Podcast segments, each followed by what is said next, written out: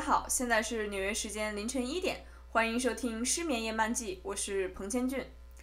在今天节目的开头啊，我打算引入一个全新的环节，与其说是一个环节，不如说是一个我打算跟听众朋友们一起玩的小游戏。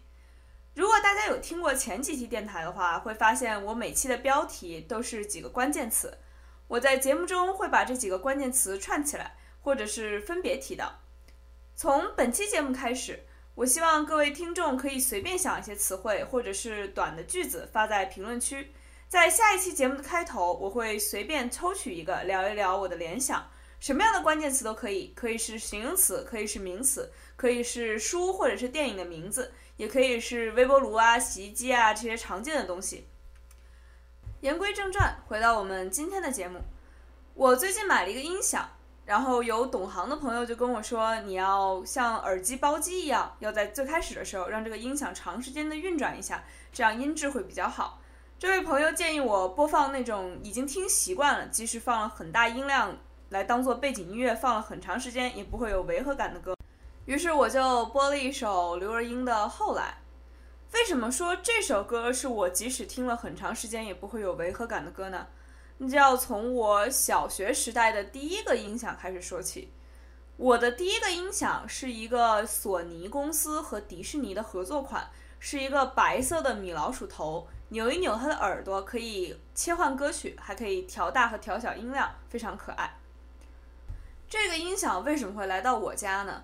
最开始是我和我妈妈吃完饭之后在商场里面逛街，啊，有一个拿购物小票去抽奖的活动。当时的二等奖还是一等奖，就是这个米老鼠头的音响，我就非常的想要，觉得非常可爱。但是呢，我手气不太好，连抽了好几次也完全没有抽到这个音响。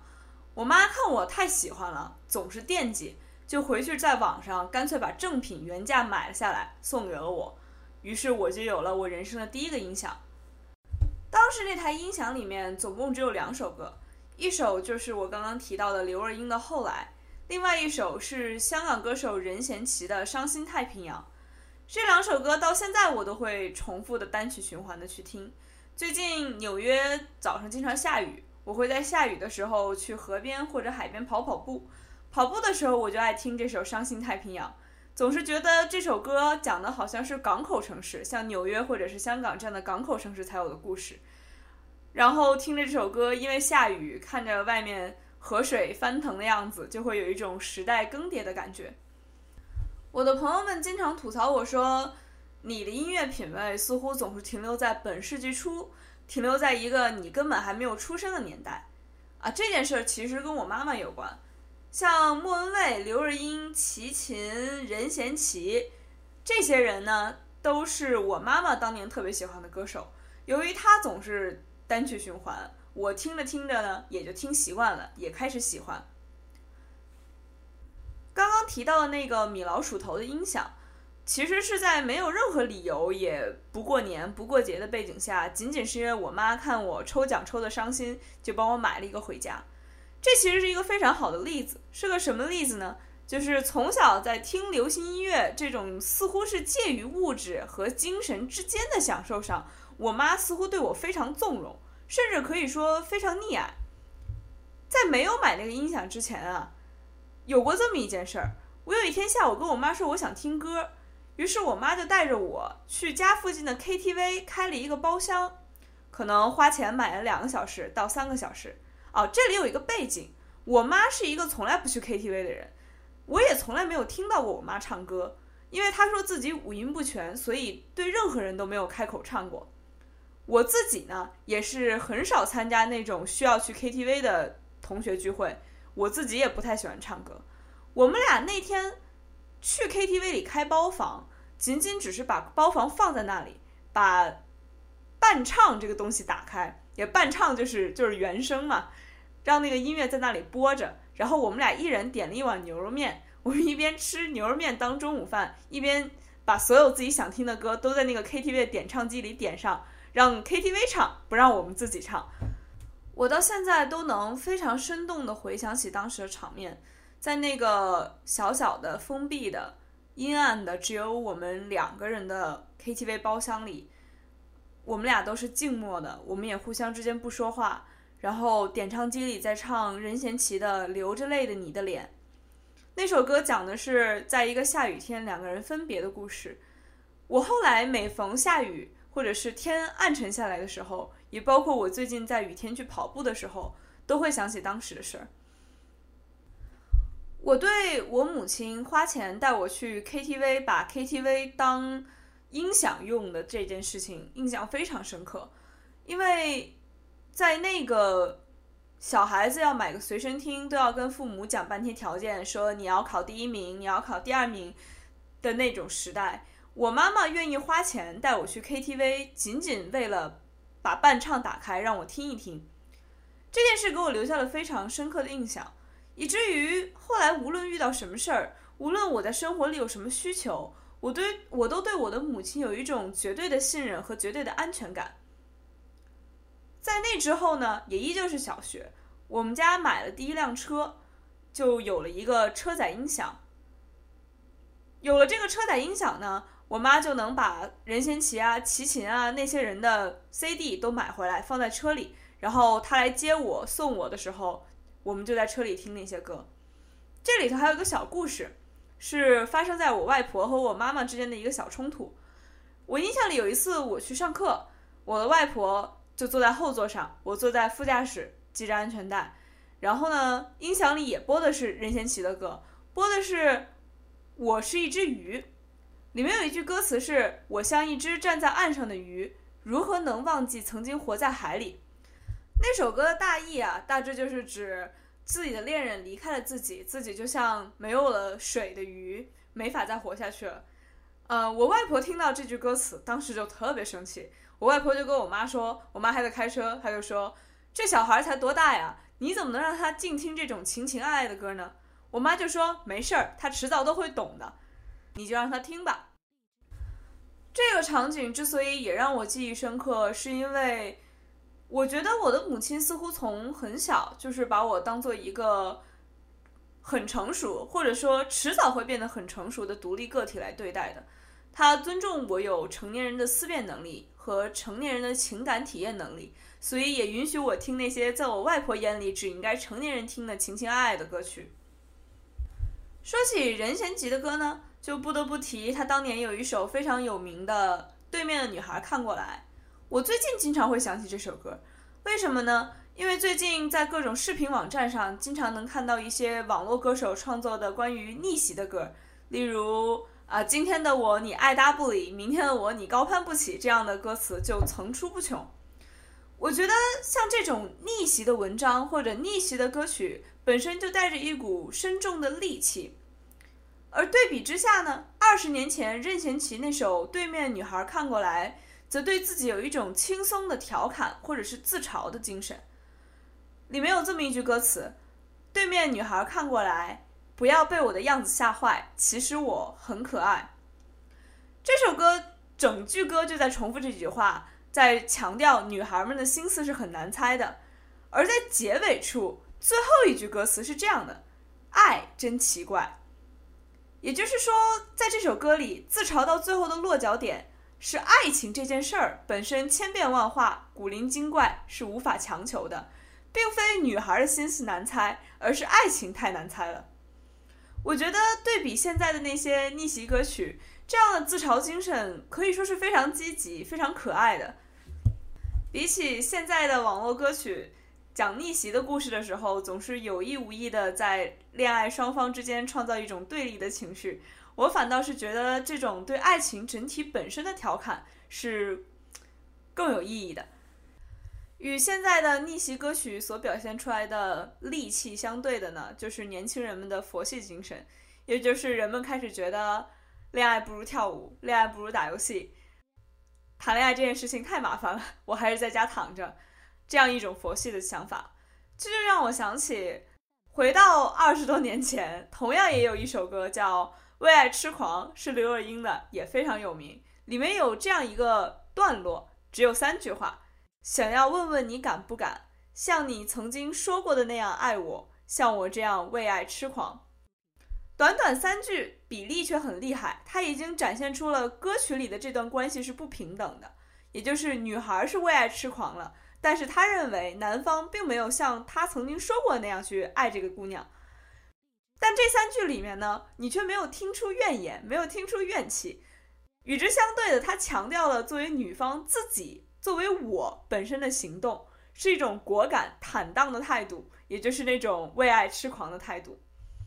人们常说，音乐、文学这些文娱作品是最能反映一个时代的风貌的。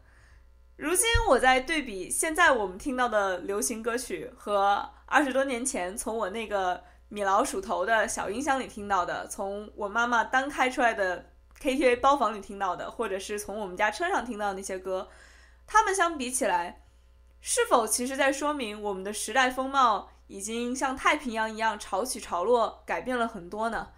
我们是不是已经在一定的程度上成为了站在岸上的鱼呢？我们这些站在岸上的鱼，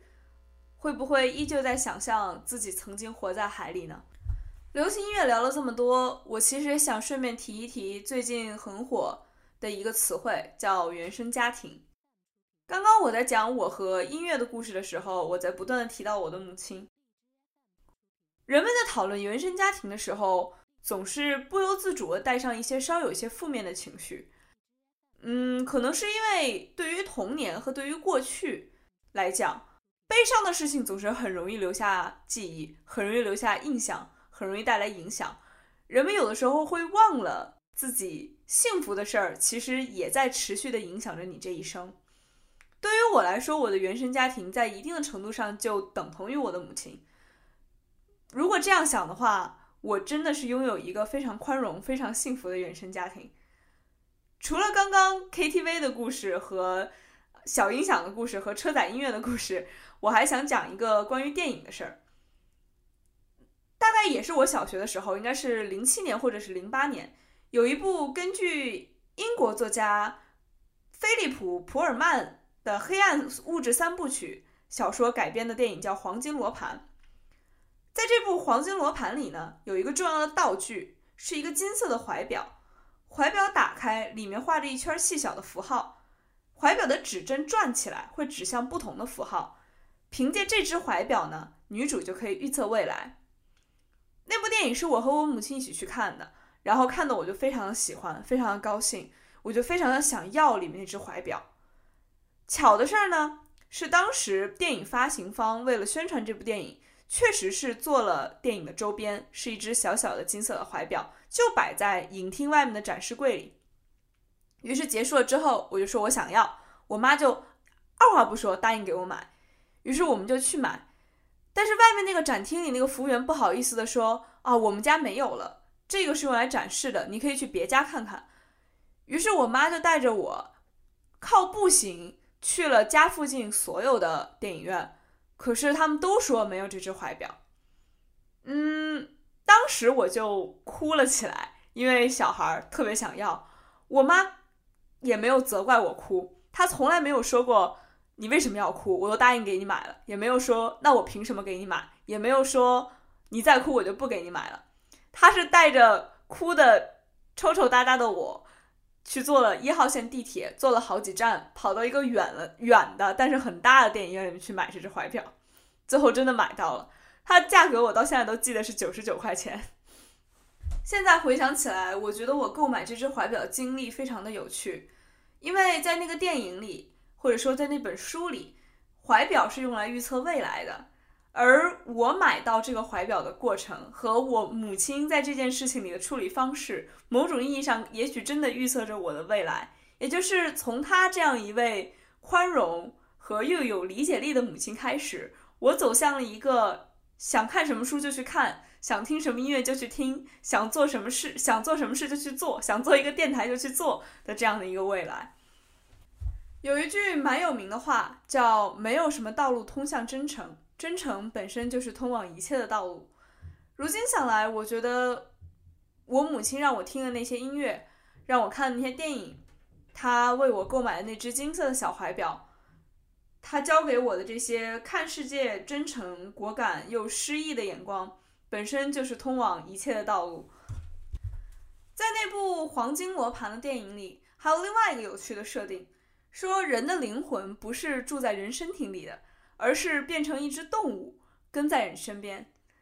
当你还是个小孩的时候，这只动物会根据你的心情不断的变化。小孩害怕的时候，这动物就是个老鼠；小孩高兴的时候，可能是条狗；小孩儿觉得愤怒的时候，又又有可能会变成老虎或者狮子。而人到了一定年龄，小孩变成成年人那一天，这只动物就会永远的确定下来。这个设定本身就是对于人的童年和人的成长经历的一个绝妙的比喻。当你还是个孩子的时候，你的一切都是不确定的，你的灵魂也是不确定的。而在某一天，你发你突然发现你身上有了一些可以称作为总结性的或者是定性的特质，这就是你成为成年人的那一天。你的灵魂也许现在是一只猫。但它之所以会变成一只猫，一定是在经历了做过无数只老虎和狮子，或者是经历了做过无数只小老鼠或者是大象的过程，最终变成猫的。我后来和朋友聊天的时候，特别喜欢把这个当做一个话题。我特别喜欢问他们：如果你的灵魂不在你的身体里，而是变成一只动物跟在你身边，你觉得是什么呢？有趣的是，我自己本身的回答经常是改变的。我对一些朋友会说是猫头鹰，对一些朋友会说是猫，也许还会说是鱼。当然，以今天的电台来看，我也许也可以说我的灵魂是一只站在岸上的鱼，站在太平洋岸边的鱼。这不仅仅是在说我是一个朝三暮四、变化多端的人，我其实是觉得，正如你人的个性有许多面一样，原生家庭这个东西也有许多面。当我们在未来做了成年人，不断的反刍自己的过去，反刍自己的童年的时候，当然那些痛苦的回忆会一遍一遍在你脑子里重演。那何妨不把那些美好的回忆，也像给耳机包机一样，不断的播给自己听呢？不断的去想一想自己曾经有过这样幸福的时刻，有过一个白色的米老鼠头的收音机。也许凭着这样的心态，我们可以在这个戾气越来越重、佛系的心态也越来越重的成年人的世界里，找到一丝慰藉，或者说找到一丝继续前行的勇气吧。以上就是今晚的失眠夜漫记。在节目的末尾，再次提醒各位听众朋友，可以来参与我在节目开头提到那个小游戏。祝大家晚安。